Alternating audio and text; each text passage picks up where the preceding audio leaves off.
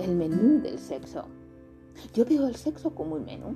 Hay tantas variedades como comensales. Tenemos, por ejemplo, el menú comida rápida. Es aquel que no necesita demasiada elaboración. Es el aquí te pillo, aquí te mato. Es lo que llamamos el calentón.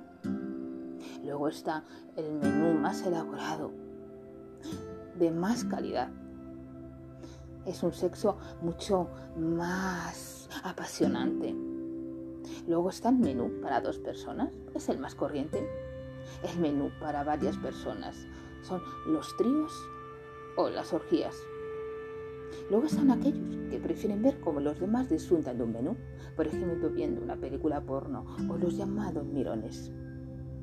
El menú, sobre todo entre dos personas, requiere pasión, que es el fuego, hacerlo con pasión, con mucha llama.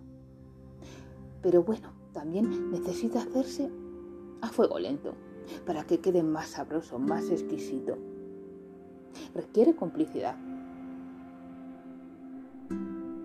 Un buen menú de calidad requiere tres platos, unos entrantes, un plato principal y el postre. Los entrantes son los que se llaman los juegos preliminares. Cuanto más mejor, sirven para abrir el deseo, el apetito, para ir calentando el ambiente. Luego está el plato principal. El plato principal es tan variado. Existen numerosas posturas en el sexo y también acompañamientos. Las salsas los aderezos, más picante, menos picante, más sabroso, menos sabroso. Y por último el postre. El postre es lo mejor, es el orgasmo. Lo ideal es que ambos coman el postre a la vez, pero eso no es muy normal. Normalmente hay uno que empieza el postre antes que el otro